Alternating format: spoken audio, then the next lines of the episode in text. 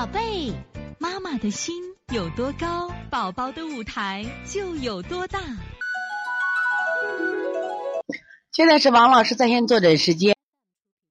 我们看一下七三八这个吉林新宝妈，孩子有黄鼻甲一段时间了，前天有吸鼻子、鼻塞、打喷嚏的感冒症状，今天咳嗽啊，不知道是风寒还是风热。请问老师，这种情况是先去外感还是先清热？两脚的胎中行间都是顺时针容啊，这个都是顺时针容。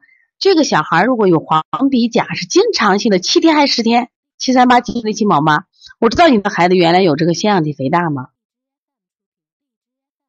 你吸鼻子，关键是只是前天有吸鼻子呢，还是一直吸鼻子？因为有鼻炎的孩子，是因为遇到寒了以后，它会加重。就你孩子的舌头的像啊，你看这个孩子，大家一起看，舌头也是瘦小，然后满白，虽然两侧有一点点草莓点，但是我觉得这个孩子不是个很典型的热象吗。一个月了黄鼻甲啊，一个月了黄鼻甲，那你的孩子其实热是是是虚象，虚象的话，不要老治清热了，你这孩子反而有补法。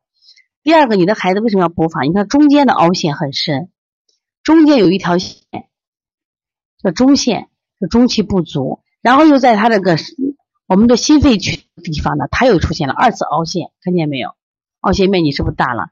给他肺虚的，像这种孩子啊，你就不要给孩子清热了，不要清热了，你给他用补补法做，给他补补肺，补补肺的话，这孩子可能就不太咳了。